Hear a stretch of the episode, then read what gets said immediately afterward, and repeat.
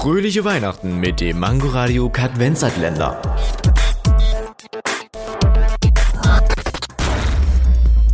Weihnachten aus aller Welt. Den Brauchtum, den wir kennen, ist nicht in allen Ländern so. In den Niederlanden heißt nämlich der Nikolaus Sinterklaas und kommt aus Spanien mit dem Dampfschiff. Ihr denkt vielleicht, das ist ein Schatz, aber nein.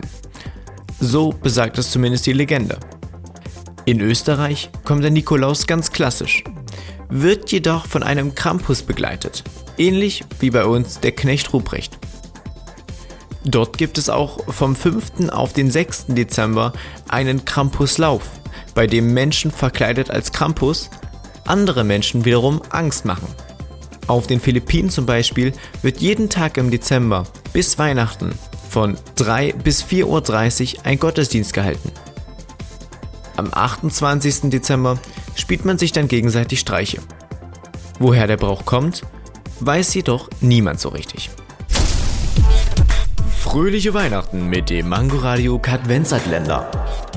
Täglich 8 Uhr, 13 Uhr und 18 Uhr am Abend.